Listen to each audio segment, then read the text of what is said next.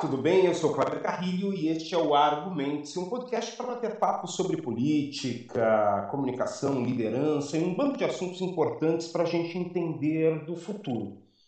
E hoje o nosso papo é sobre exatamente o futuro, a partir de uma perspectiva muito interessante que a nossa convidada com certeza vai trazer uma série de contribuições para a gente pensar nessa construção, pensar nesse futuro.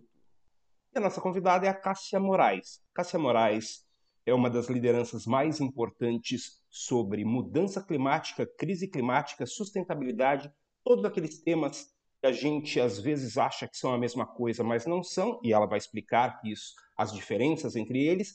Ela é uma liderança nesta área, uma das principais lideranças do Brasil nesta área, mas atualmente ela trabalha em Amsterdã, na Holanda, no Climate Kick, ela é gestora de projetos, vai explicar um pouco mais sobre esta função dela lá, mas ela também tem um trabalho político interessante, um trabalho de pressão, de advocacy, de lobby para o desenvolvimento da formação de jovens líderes na área do clima. E por isso mesmo ela também há alguns anos fundou Youth Climate Leaders, que é uma ONG com atividade tanto no Brasil quanto fora, e tem uma, é uma sede, um, um, um espaço em Portugal também, eh, justamente voltado para pensar essas novas lideranças, como é que essas, esses jovens estão chegando às empresas, estão chegando aos lugares de decisão e como eles podem levar a preocupação do clima para esses ambientes.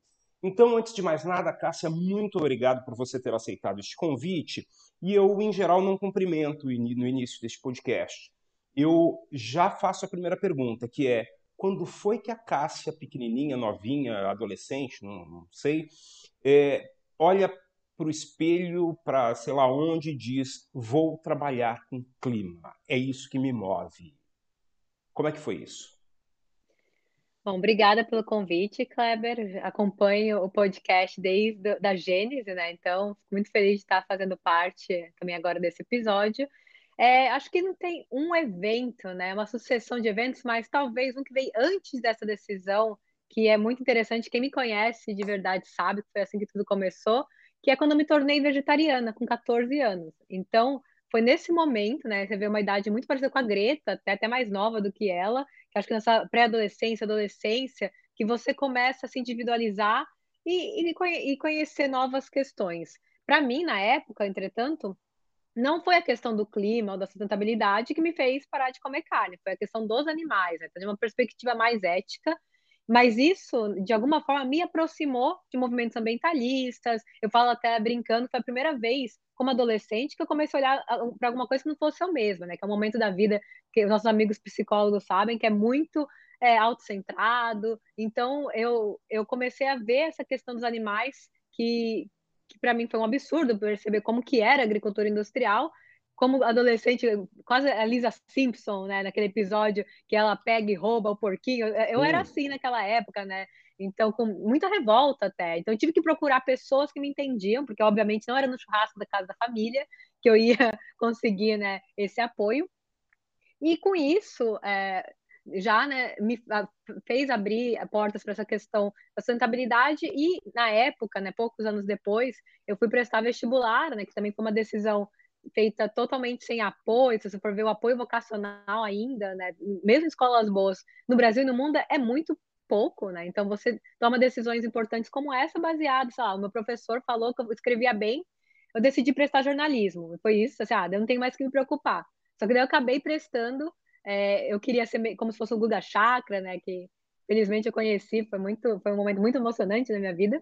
E daí é, a minha ideia era ser correspondente internacional. E quando eu, eu prestei fazer jornalismo em uma faculdade, eu vou prestar mais uma faculdade também.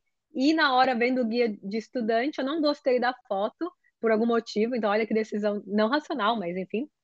Falei, ah, vou ver outros cursos também. E lá no finalzinho tinha o famoso Relações Internacionais, né? Que até então, é, naquela, na Unesp era a quarta turma ainda, né? Que iria começar no ano seguinte. E eu achei aquilo super chique, né? Volta todo mundo com globo, é, falando da ONU, de terno, achei super promissor, né? Propaganda enganosa naquela época, pensando que é, não é necessariamente assim, tem tanta coisa, né? É Sim, é uma claro. área que estava se descobrindo.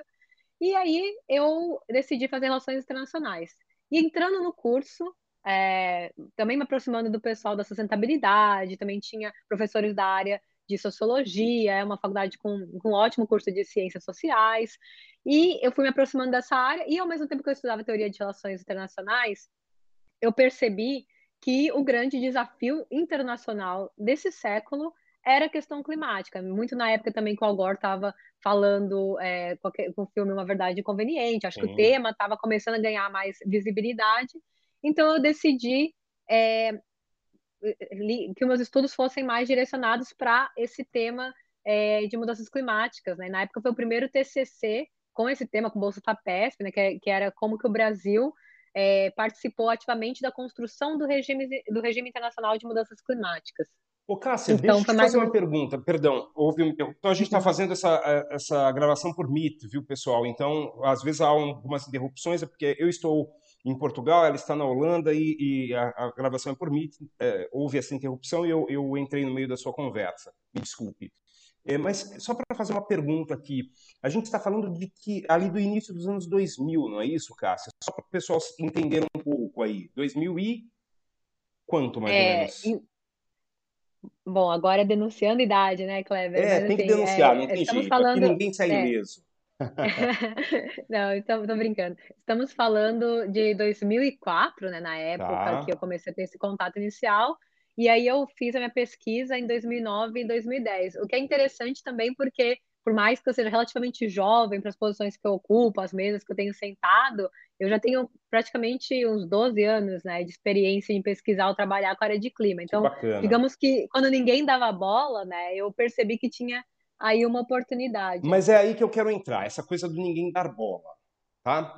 Então, você, essa jovem mulher, 19, 20 anos, começa a se interessar por isso, escrever sobre isso, fazer pesquisa sobre isso, vai fazer o TCC sobre isso e o seu entorno, e as pessoas que estavam em volta, por mais que tivessem os vegetarianos já, os veganos já, que as pessoas olhavam e diziam: o que vai ser dessa menina? O que vai ser dessa mulher, jovem mulher? É, onde ela vai trabalhar? Você sentia um pouco isso? Que havia, inclusive, família, sei lá, gente olhando e falando: pô, vai, ser, vai trabalhar em banco, vai trabalhar em, né, em governo, vai fazer alguma coisa que tenha sentido agora. E você olhando já para o futuro. Me conta um pouco dessa percepção que as pessoas tinham ali. Uhum. Não, muito interessante. Acho que, na verdade, são duas coisas que estavam acontecendo. É, são duas coisas que estavam acontecendo ao mesmo tempo, né? Primeiro, essa questão de pesquisar um tema emergente, porém ainda não tão valorizado, que era a questão climática, ainda mais em relações internacionais. Todo mundo estava pesquisando China, Mercosul, os BRICS, né? Esses temas que eram os mais comuns. E eu, eu tive sorte que os meus orientadores, co-orientadores, é, apoiaram bastante né, esse processo é, viram que tinha aí um potencial. E eu acho que eu sempre fui uma pessoa que eu ouvia o, o que eu analisava.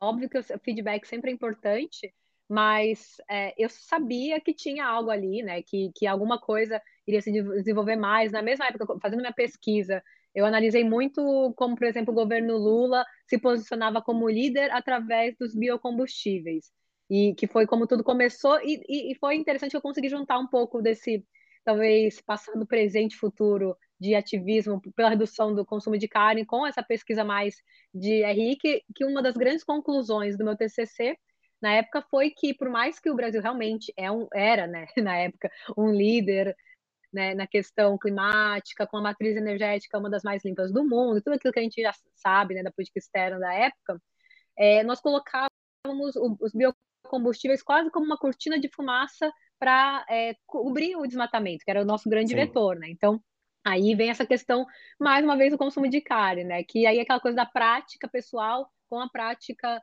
profissional. E durante meu mestrado em Colômbia, mais na área de administração pública e relações internacionais também, eu pude desenvolver um pouco mais o quanto esse tema devia ser incluído é, no, na abordagem dos objetivos de desenvolvimento sustentável, né? Que não tem um indicador, né, para medir é, o consumo de carne per capita. Eu lembro que eu fiz trabalho sobre isso, até a SDSN, que é liderada pelo professor Jeffrey Sachs, que é ligada tanto à ONU quanto à Colômbia.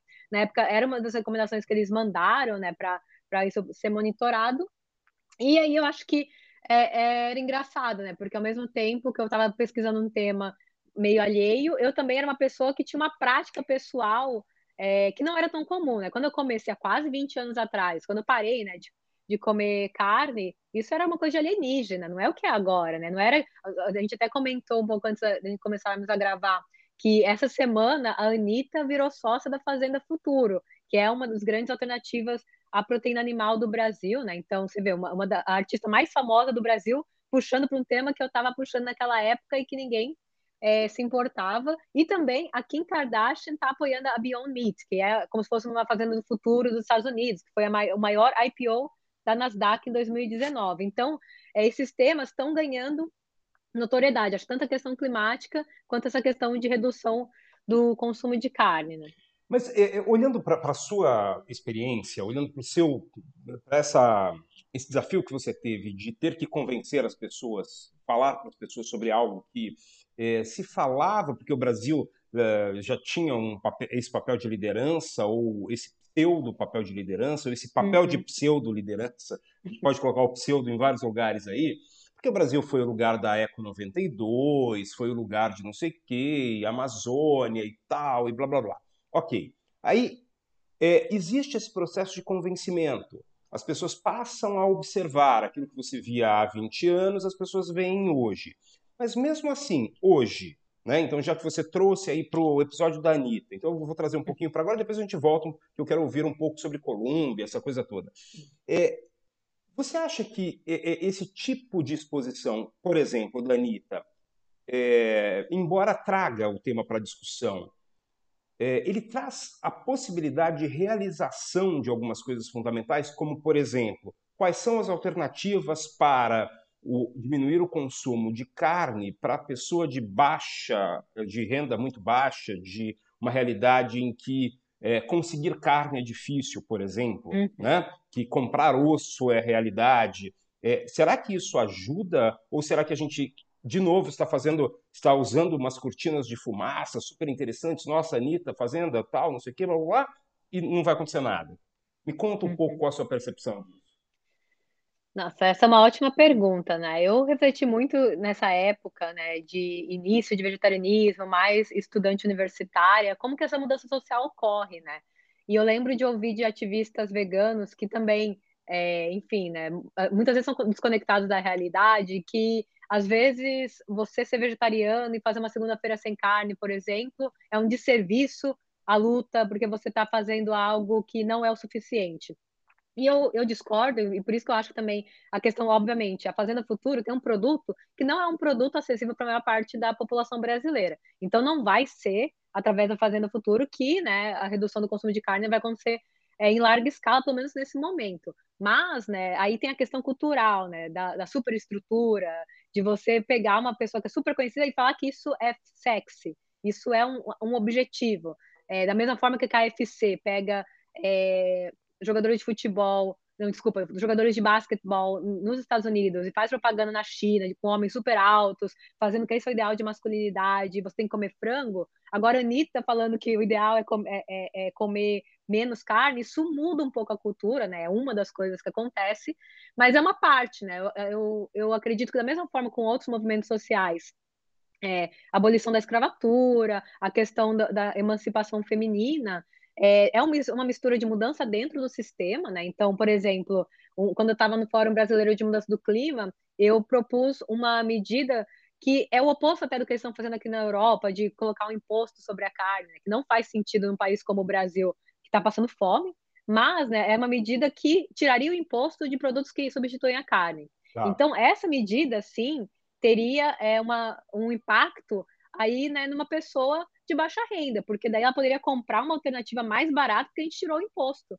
E também, é, em vez de é, onerar para a, a, carne que ela compra vez ou outra né, na sua família. Então, esse é um exemplo. Então, você combinaria políticas mais dentro do sistema, seja uma política pública, seja o que for, com até ação direta contra o sistema também, porque não, não foi só com lei que, que nós abolimos a escravidão, é, e também essa questão cultural de educação. Aí entra a educação também de convencimento das pessoas. Então, as três coisas têm que acontecer ao mesmo tempo. Você muda a cultura junto com a educação, você, é, dentro do sistema, ou, ou, ou criando soluções de fora para o sistema que são depois incluídas no centro, é, e também essa questão de questionar ativamente o que está dado, isso que muda, né? De uma forma exponencial. Então, por exemplo, redução do consumo de carne, é, vários movimentos sociais, eles não acontecem de uma forma linear, né? Não é assim, ah, diminui um pouquinho aqui, ano que vem mais um pouquinho. Muitas vezes acontecem de forma exponencial quando esses três fatores estão acontecendo ao mesmo tempo. Né? Você sabe que você estava falando isso, eu estava aqui pensando, esses dias eu estava vendo o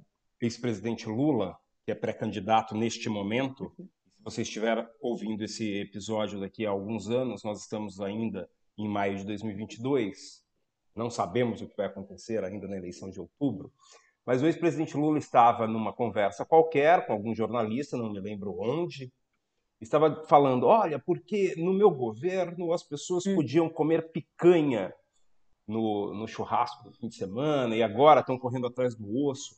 E aí eu estava pensando sobre o papel que tem, e a gente está falando de carne, por motivos óbvios, uhum. né? Sim. O papel que tem a carne como a possibilidade de representação de um. É, e aí não é de uma ascensão é, é social somente.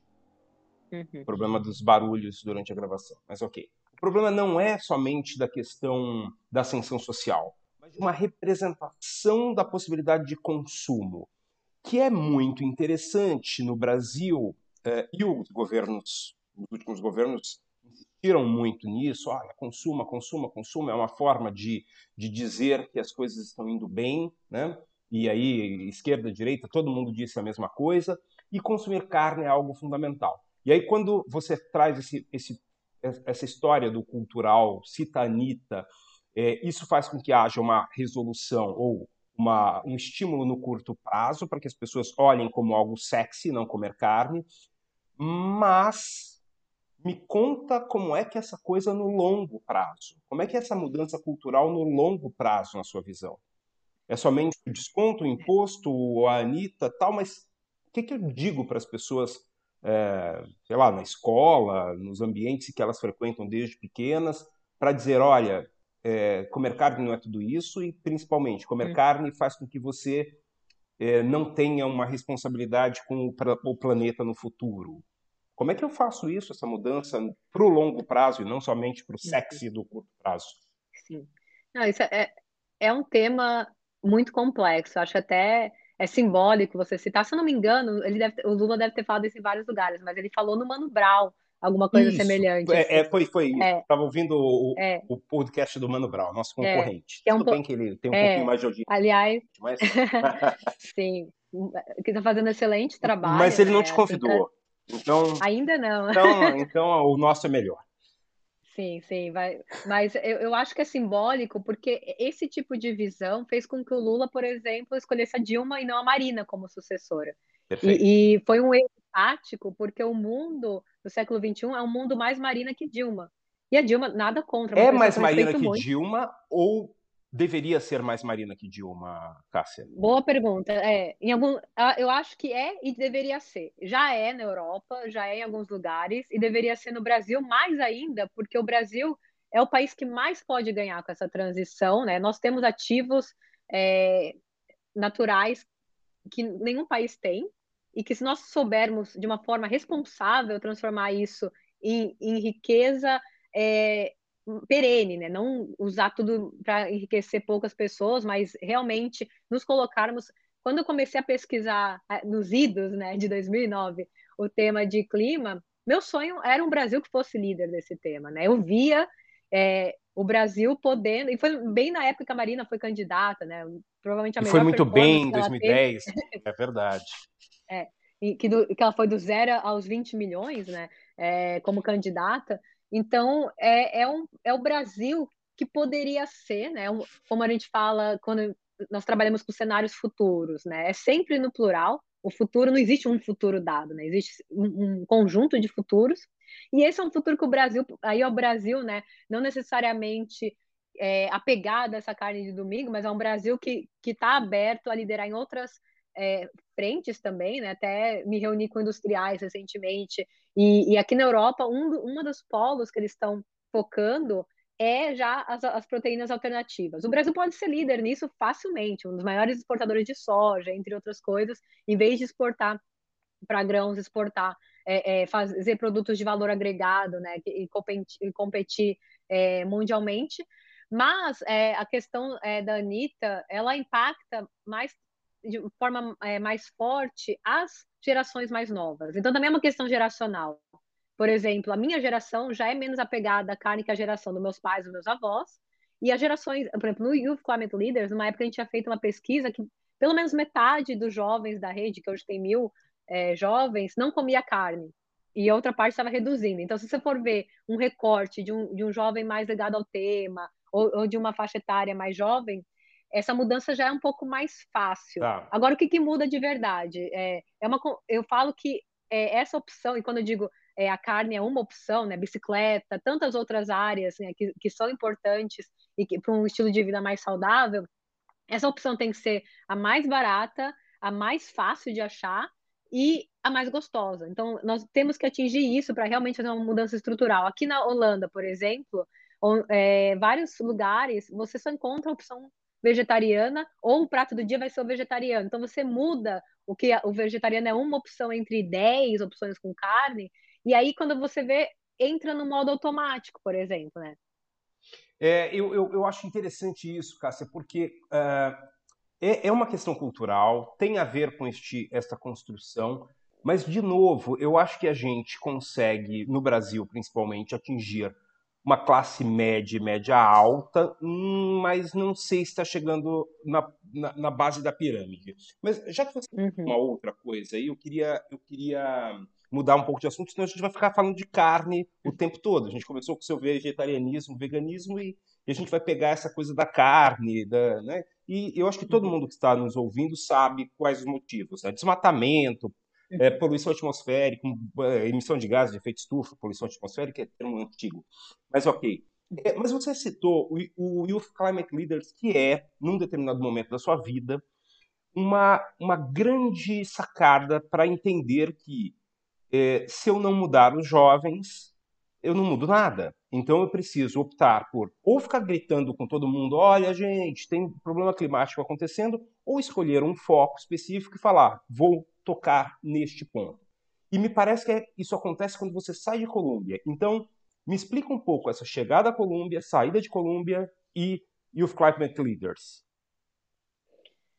Ok, não, foi, na verdade, né, o Youth Climate Leaders, ele, ele é uma ideia que vem muito desse processo que eu passei, né, para conseguir trabalhar com o tema é, você comentou, né, da família falar para trabalhar com banco. Meu primeiro emprego foi em banco, né, mas não porque a família insistiu, foi porque é o que contrata hoje, né, jovens sem experiência, mas com talento no Brasil. Porque é aquela coisa do loop eterno. Sem experiência, você não consegue emprego, sem emprego, você não tem experiência, né? Então, é, e daí eu trabalhei em banco por um tempo, mas eu sabia que eu queria é, trabalhar com esses temas que nós estamos conversando aqui, né, de uma forma é, mais ativa.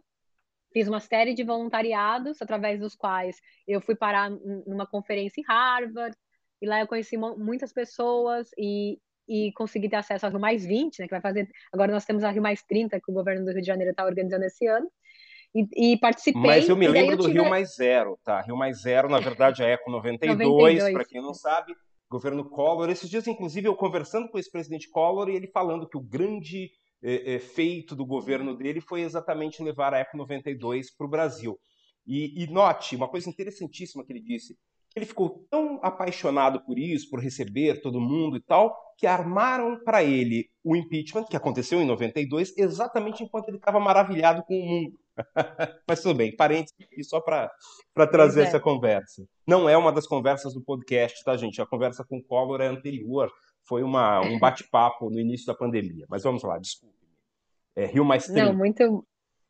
Pois é, então né, eu comecei aí a ter esse contato com o que eu chamo a velha guarda da juventude do clima no Brasil, né? Porque ah, nós éramos mais jovens naquela época, estava todo mundo começando é, com esse tema. E aí eu decidi que estudar fora do Brasil seria uma forma de eu ter as redes que eu não tinha para trabalhar no nível global com esse tema que eu queria, né? E aí eu, eu prestei para estudar em Colômbia é, e outras faculdades americanas.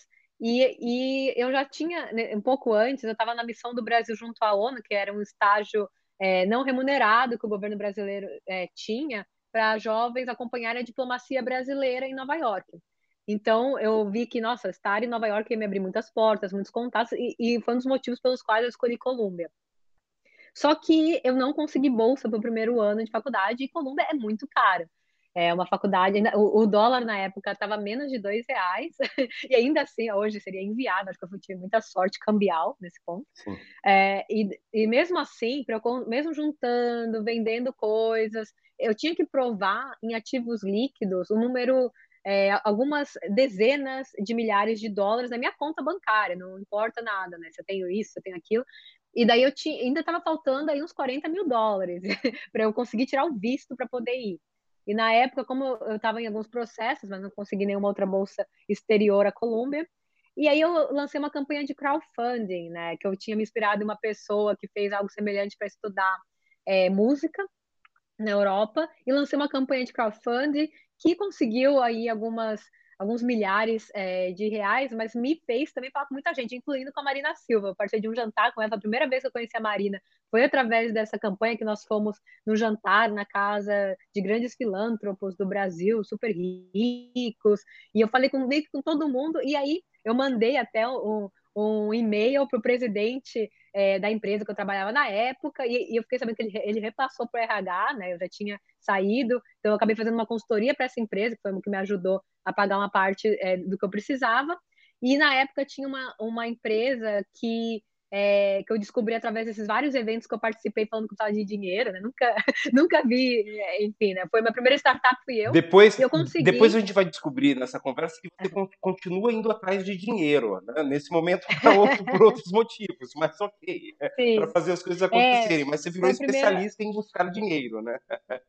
que bacana. Ah, fosse, né? Foi a primeira, daí finalmente com essa outra empresa que eu vendi uma porcentagem da minha renda futura é, pós-formação, que é coisa que o Neymar faz, por exemplo, é assim que os jogadores de futebol se agenciam, né? Eu consegui levantar os 40 mil que eu precisava dólares na época, né? E, e consegui para a Colômbia, que também foi uma loucura, porque eu podia pagar totalmente a faculdade de uma outra que eu passei, que, eu, que também era muito boa, top 10 do mundo, né, no tema.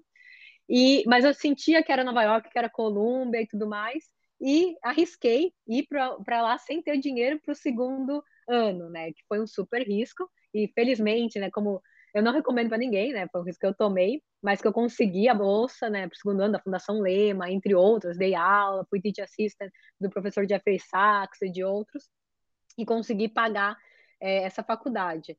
E aí, né, depois eu consegui, é, fiz consultorias para a ONU, fiz, é, trabalhei numa ONG internacional, e eu não consegui o meu visto é, para os Estados Unidos, não fui sorteada, mesmo a ONG tendo me patrocinado, né? Que... E daí eu voltei para o Brasil com o mesmo emprego que eu tinha, mas eventualmente acabou mais cedo o contrato, por questões de fundraising ou algo do tipo. E aí eu me vi procurando emprego de novo já no Brasil. E, e foi uma experiência, felizmente, muito mais fácil pelas redes que eu criei é, nos anos, né? Que, que entre eu ter feito a graduação e até então, né, quando eu comecei a procurar emprego novamente, e mandei uma mensagem no, no Facebook para um contato meu, que na época estava recrutando, enfim, falei com algumas pessoas e eu consegui emprego logo na sequência. Então, eu terminei um, já, já comecei outro, não deu nem tempo de ter férias. Mas eu fiquei com isso na cabeça, né? De, nossa, é, como que foi difícil naquela época? lembrei, né? De como que, que eu tive que fazer tanta coisa para trabalhar com o clima e finalmente, né? Eu acabei entrando no Fórum Brasileiro de Mudança do Clima, é, que é uma organização que responde à presidência da República. Trabalhei na gestão é, trabalhei na gestão do Alfredo Siquis é, e da Nathalie Unterstel, depois ela saiu para ser candidata a deputada federal e, e, eu fui uma das coordenadoras adjuntas, né, é, quando ela saiu. E, e daí, quando eu estava lá, eu, eu, tinha metade da idade do, do Alfredo, né, na época, então as pessoas mais jovens viam, né, nossa, mas como que você está trabalhando com tema? Você tem algum estágio? Muita gente começou a me procurar e eu percebi que aí tinha uma oportunidade, né, de ajudar esses jovens a começarem essa carreira que para mim fez, é, demorou uns 5, 7 anos, tive que passar por uma nem todo mundo vai ter dinheiro para ir para a Colômbia, nem bolsa para ir para a Colômbia, nem precisa ir, né? Então, para ter esses contatos, então foi uma forma de talvez catalisar esse processo, porque nós não temos os, esses cinco anos para esperar, nós precisamos desses jovens agora, né, trabalhando na área.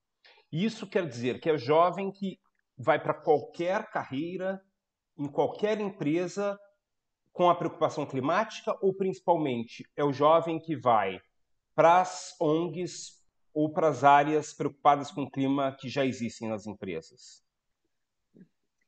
É, hoje uh, eu, eu, vi recentemente uma conferência da Stanford Business School que eles estavam já divulgando que no futuro próximo toda é, todo o trabalho vai ser um trabalho do clima. Então, Sim. assim, mas hoje, né? Naquela época ainda, vamos lembrar que o ICL hoje tem quatro anos e meio, né? Então, ainda era um nicho, é, era um tipo de jovem que estava interessado em trabalhar com o tema, não só em ONGs, né, em vários lugares, mas, né, com o tempo e com a crise e com tudo que tem acontecido com a transição verde, entre outras questões, é, há uma grande possibilidade de isso se democratizar, né? não ser mais só uma solução para um jovem, muitas vezes classe média alta, que se interessa, se preocupa com o tema, mas pra, pra também para jovens das periferias que estão sem emprego e que buscam ser capacitados para uma profissão que tem futuro e que paga bem e que pode transformar desigualdades históricas, né? E então é, eu, eu acredito que que mudou muita coisa desde quando a gente começou, né? E foi muito legal também que nesse processo é, nós trouxemos pessoas para a rede cada vez mais diferentes, né, da gente, mulheres, brancas, de classe média, com mestrado, doutorado e tudo isso. E com isso foi democratizando também e, e também, ao mesmo tempo, acho que é um trabalho de advocacy para convencer empresas e organizações que elas, se elas não têm ainda, elas têm que ter um profissional do clima, né? E um meio termo, que as vagas hoje são muito especializadas, então é necessário que essas organizações investam em educação é, para ter um, é, uma, um diretório de profissionais maior, senão elas não vão conseguir contratar também com esses requisitos, porque são carreiras novas, né? Não, então, não é algo que muitas vezes esses jovens vão aprender na graduação, ou nem precisariam fazer graduação, dependendo do, das carreiras mais técnicas também, que são super valorizadas já aqui na Europa. Perfeito. Agora, é, é, é essa chegada à Europa é interessante. Quando a gente olha para o ambiente brasileiro e as oportunidades que a gente tem lá para a formação de jovens, para o desenvolvimento de políticas públicas ligadas ao clima, para essa mudança cultural que você falou que é super importante, não só na história de comer carne ou não comer carne, mas principalmente da consciência de uma crise climática, da consciência das mudanças climáticas e como elas afetam. Por que, que a gente não tem esses recursos? Porque existem recursos no mundo é, para este tema, tá? Esses, esses recursos no Brasil não têm chegado aos lugares ideais uh, para liderar esse processo de mudança cultural? É, você, e aí eu estou fazendo essa afirmação sem saber se você concorda comigo, porque a minha sensação é, nós temos muitos recursos na Europa para falar de mudança climática, em todo canto, você pega os países mais ao norte da Europa, então isso é muito claro. Aí você vai para o ambiente brasileiro, por exemplo, tem muito pouco recurso para esse tipo de desenvolvimento, é, tanto de políticas públicas quanto da conscientização. E da educação, consequentemente, inclusive é isso que você observa com a necessidade do ICL. Por que você acha que tem essa, essa dificuldade de chegar aos recursos nos lugares certos? Acho que é uma mistura de fatores. Primeiro, é, a filantropia brasileira predominantemente não se importa com o clima. Aí, aí o nicho da filantropia que se importa com o clima tem, tinha, né? Não sei como está tanto agora, mas uma visão é, muito focada em patrocinar relatórios de pessoas mais velhas falando para academia ou para apresentar para a presidência, apresentar para tomadores de decisão. E praticamente isso era quase tudo que era financiado, né? Enquanto a mudança cultural não acontece necessariamente porque um doutor, um um doutor, né, uma pessoa da academia fez um artigo, né? Que você fala, a dona Maria, né, de Sapopemba não, não leu aquele artigo, ela não, não, não tá, então não chega, né, no dia a dia das pessoas. E, e também tem uma questão é, de que por muito tempo foi, é, foi o foco, né, por muito tempo o foco foi na questão da ameaça, que é muito importante, mas não também na oportunidade para mostrar aí para o brasileiro real, né?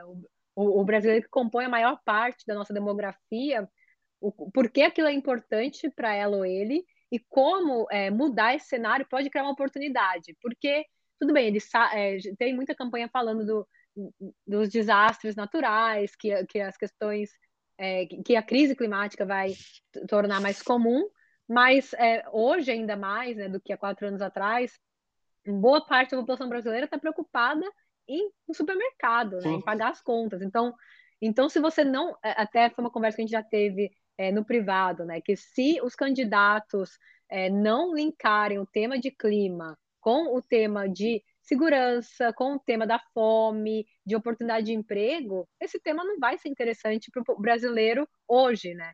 Então, eu acho que um, uma das grandes inovações que o Youth Climate Leaders é, trouxe foi é, justamente mostrar que isso pode ser uma oportunidade é, de gerar empregos e empregos melhores, é, com salários melhores, é, mais decentes, com mais dignidade, né? Então, acho que esse é, é, um, é um exemplo né, de, uma, de como o tema de clima, na minha opinião, te, teria que entrar na pauta, que é mostrar quantas oportunidades podem ser geradas e aí sim, mudando politicamente, né, que vem a questão no nível mais macro, é, mudando a liderança é, do país e, e, tendo também lideranças estaduais e, locais que são mais é, abertas à temática, fica mais fácil atrair esse dinheiro também do exterior para e, e, que justamente aumenta aí os empregos gerados. Né? Então, em vez de você desmatar a Amazônia por causa de grileiros que são ligados a políticos específicos, você implementa grandes é, projetos de reflorestamento que geram empregos,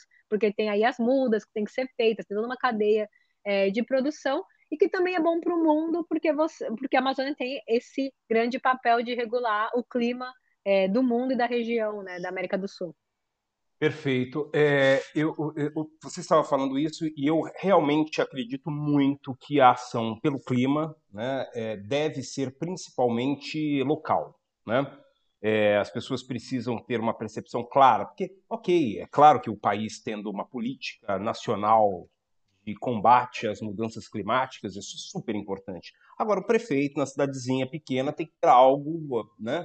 Que faça com que a dona Mar Margarida, que em geral eu cito, lá de Sapopemba, ou Maria também, não importa, ela entenda e seja impactada por política pública, por comunicação, por tudo isso. Sapopemba, por acaso, para quem não sabe, é o bairro onde eu cresci, em São Paulo. É, e tem, mas tem um, um aspecto que para mim é, é, é, muito complicado. Porque no, no nosso ambiente político, às vezes a gente olha para alguns, por exemplo, secretários de meio ambiente a secretaria está lá, a prefeitura tem a tal secretaria, mas o secretário é um político que é vereador, que é amigo de não sei quem, que é amigo do prefeito, assumiu lá a cadeira, não tem a mínima ideia do que fazer. É, e aí eu fico olhando para projetos que querem educar as pessoas, que querem né, fazer com que tudo isso ocorra. Isso não chega no ambiente político, ou no que a gente chama de realpolitik, aquilo que acontece ali mesmo no dia a dia. É, isso é tão grave que faz com que este ano, 2022, com tudo isso acontecendo, com o mundo se transformando por causa dessas mudanças climáticas, por causa dessa, por causa dessa crise, a gente tem uma eleição para presidente e que não tem essa discussão. Ninguém, nem Lula, nem Bolsonaro, Ciro, nem Janones, nem Simone Tebet, nem ninguém. Ninguém fala sobre isso, porque isso não faz parte do interesse de uma parte do eleitorado, ok. Mas se você sentar com cada um desses candidatos a presidente, e aí me desculpem os amigos de candidatos, é, eu duvido que eles consigam ter uma conversa de 10 minutos sobre o tema. Né? É, ah, mas o presidente não precisa saber sobre, ele tem que ter alguém que saiba. Concordo na maioria dos temas, mas um tema tão urgente, emergente, como é a mudança climática, é, quem, quem pretende estar na liderança de um país que deve ser líder, como você disse, precisa saber. Como é que a gente faz isso? Pressiona, é, dá uma de Greenpeace e sai atacando todo mundo? É, qual, qual, a saída, Cássia? O que, que, a gente faz? Além de educar as, as, as crianças, faz as crianças é, é, correrem atrás do, dos candidatos a presidente, picharem muros? Como é que funciona isso? Olha, se eu soubesse essa Mas resposta, eu, é, eu tava. É só para isso que eu te trouxe, para perguntar isso. É, olha, não, brincando, mas.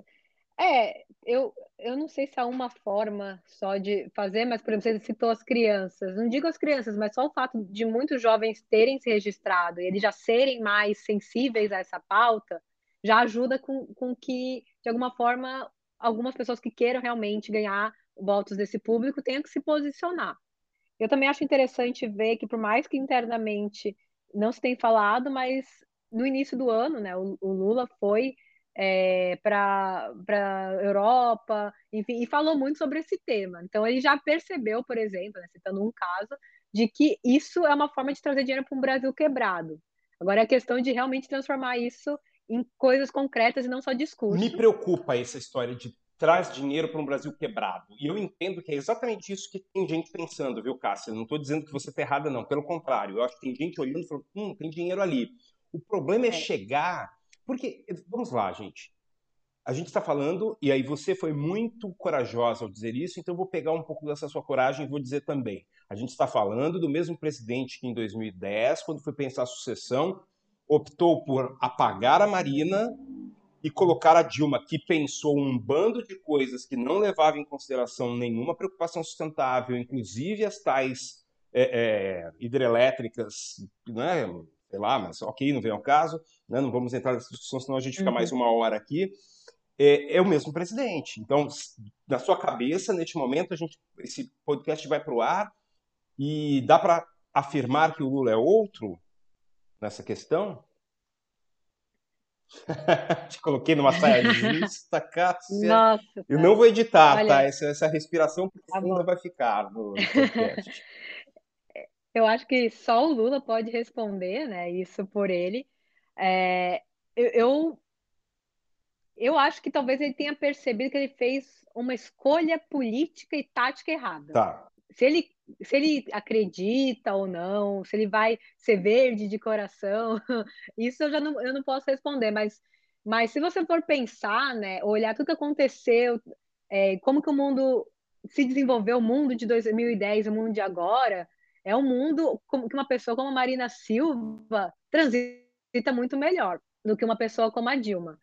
É, agora, né, o que eu acho, o que eu espero, porque é, teve, é, sim, realmente é, preocupações legítimas é, com acabar com a pobreza, com temas que foram avançados durante o governo Lula, o, como que eu vejo a questão é, climática, e eu acho que abordagens como o Pacto Verde, né, o inglês o Green New Deal, né, o novo Pacto Verde trazem, no, no fim é uma, um modelo de desenvolvimento.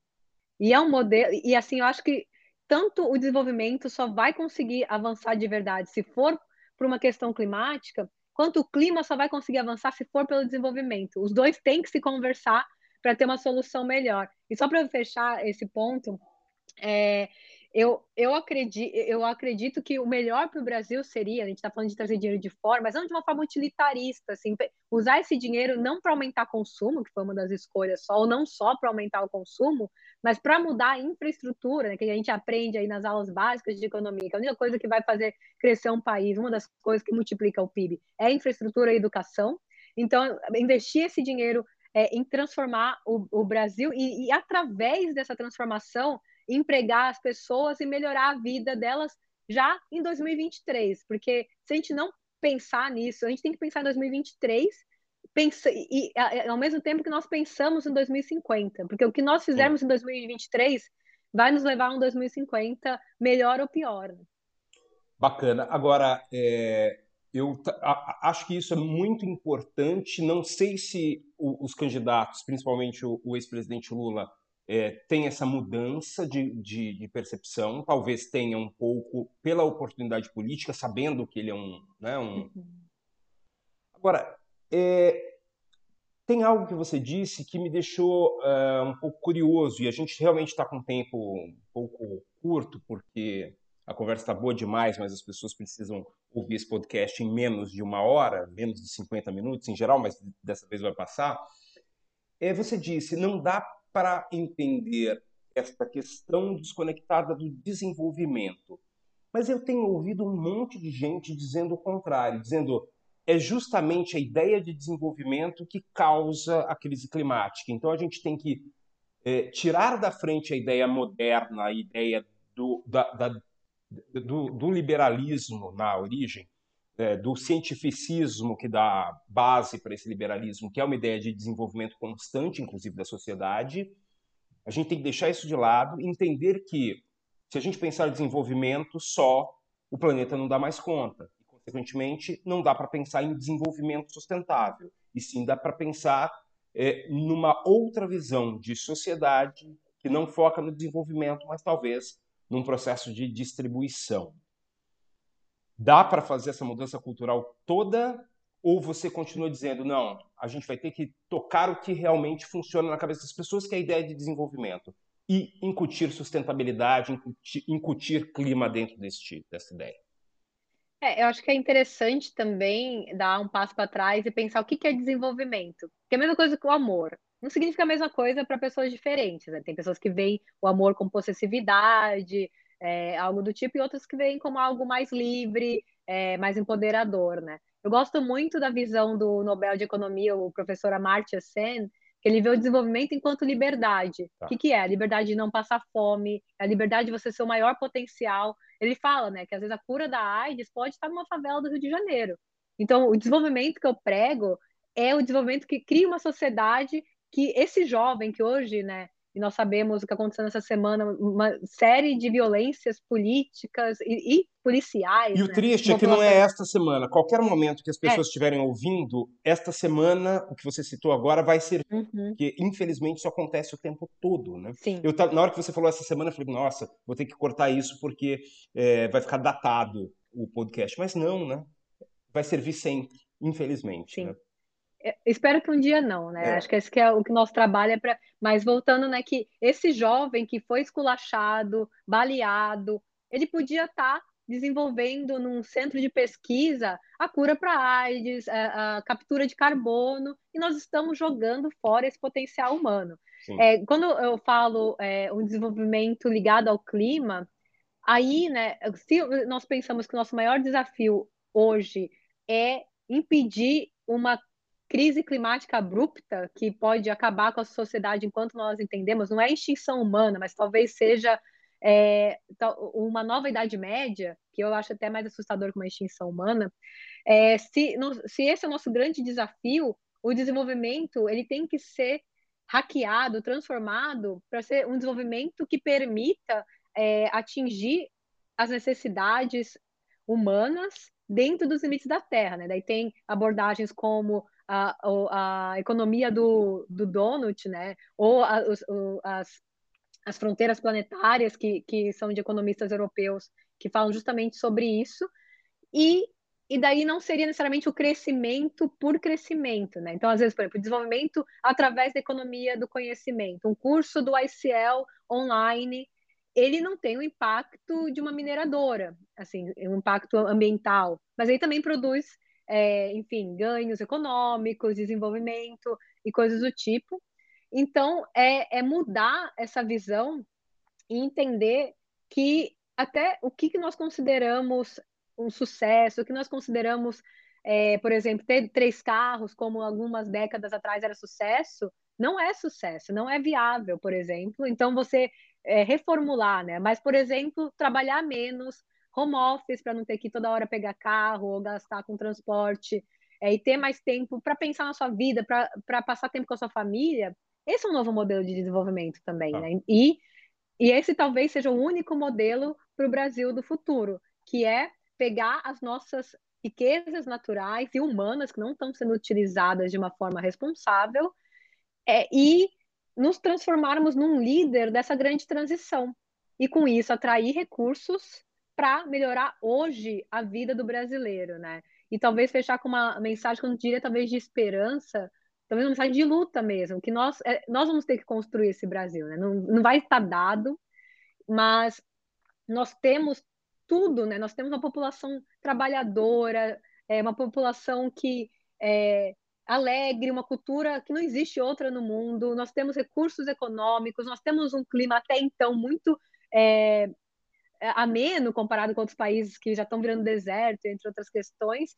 Então, é, nós temos que finalmente transformar o Brasil num país do presente. Não dá mais para ficar esperando o futuro, não dá mais para falar sobre clima no futuro. Nós temos que criar soluções que vão melhorar a vida do brasileiro hoje, amanhã, 2023, enquanto cria um futuro melhor para as futuras gerações que estão vindo. Perfeito.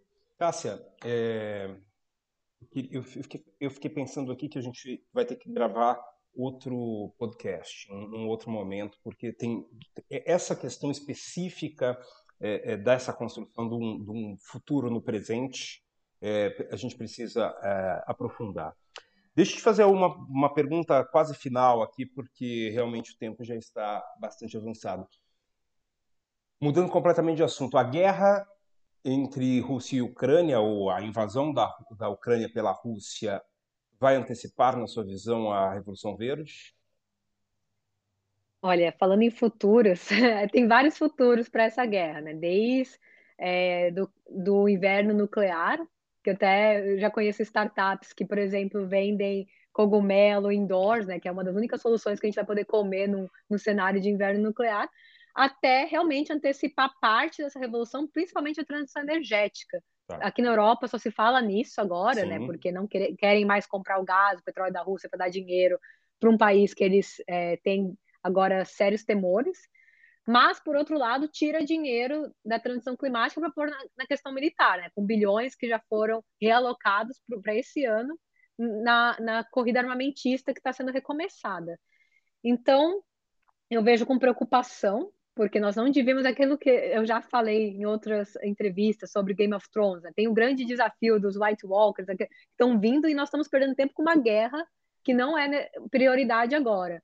Por outro lado, para quem trabalha com a transição energética, pode ser sim uma oportunidade de fazer 50 anos em 5, porque é, virou prioridade na agenda política máxima do continente, que é o maior mercado econômico comum do mundo. Né?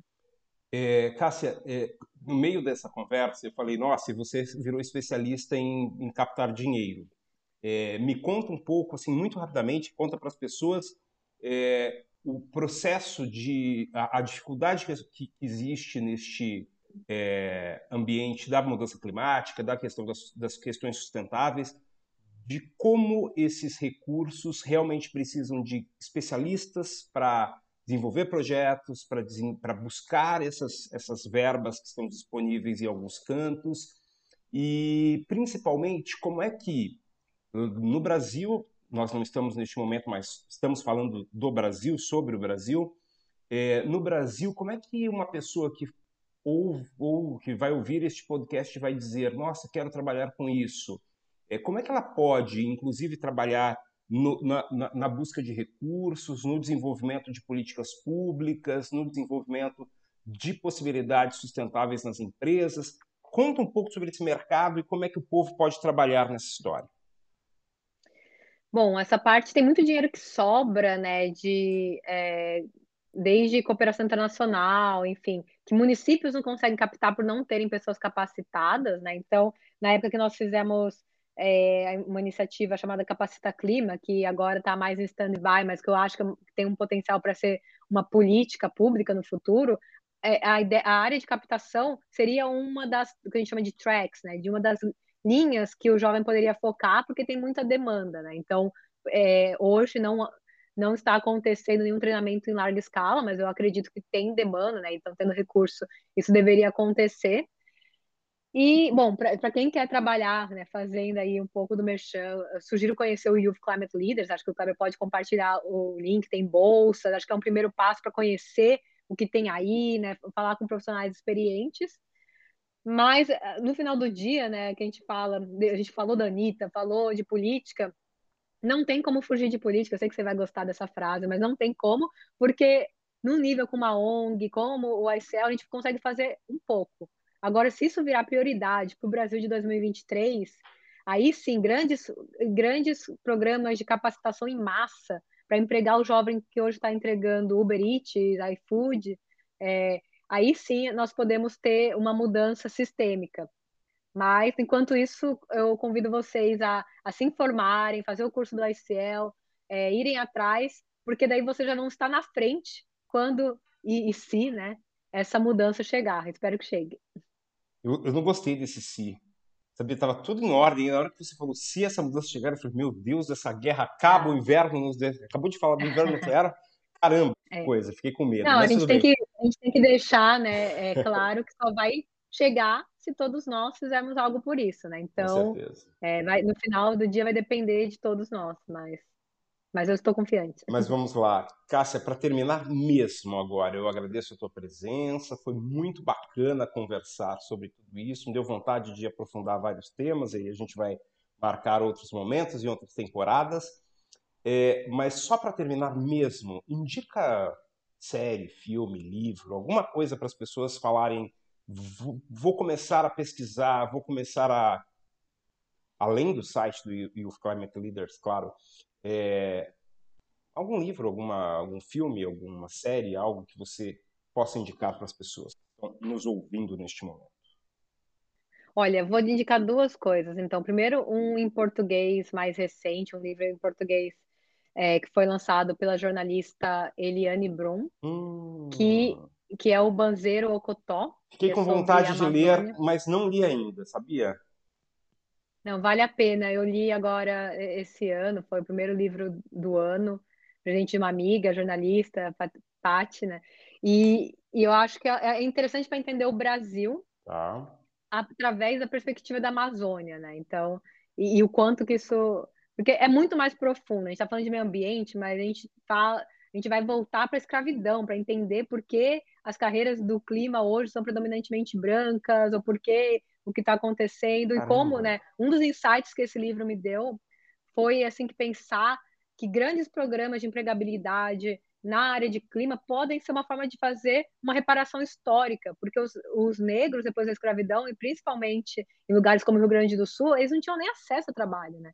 E isso foi se perpetuando. Então você priorizar e, e, e conseguir é, reverter algo que é parte da realidade do Brasil há tanto tempo, mais uma vez, você não vai conseguir avançar sem conhecer o Brasil como ele é e, e a centralidade da Amazônia nesse debate, né? Que é, você falou do clima, eu quero ouvir o que os candidatos têm para dizer sobre a Amazônia, porque é, é uma localidade central para o mundo e principalmente para os brasileiros que vivem lá, né? Então acho que essa é uma dica e para quem é, fala inglês, mas eu sei que tem alguns cursos já que acho que, que tem tradução, tem a SDG Academy, que é ligada à Columbia, ligada à SDSN, com vários cursos gratuitos é, sobre temas que eu acho que é importante saber fatos. Então, são, são cursos muito bons é, academicamente e ao mesmo tempo acessíveis. Né? Por exemplo, quando eu fui teaching assistant do professor Jeffrey Sachs lá, na época, isso de 2014, então eles já estão há muito mais tempo no mercado. O curso dele, o Age of Sustainable Development, a Era do Desenvolvimento Sustentável, tinha 45 mil alunos por semestre. Então, super recomendo como um primeiro passo aí para aprender sobre esse tema. Bacana, Cássia, muito obrigado pela conversa, realmente foi muito boa e espero que a gente volte a conversar sobre o tema mais vezes. Combinado. Pessoal, esta foi a nossa conversa com a Cássia Moraes. Espero que vocês tenham gostado e eu sempre lembro que o podcast Argumente acontece porque tem gente boa trabalhando para que ele exista.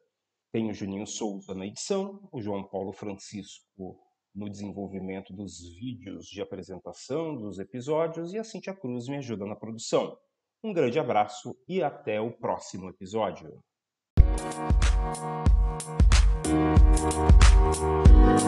Thank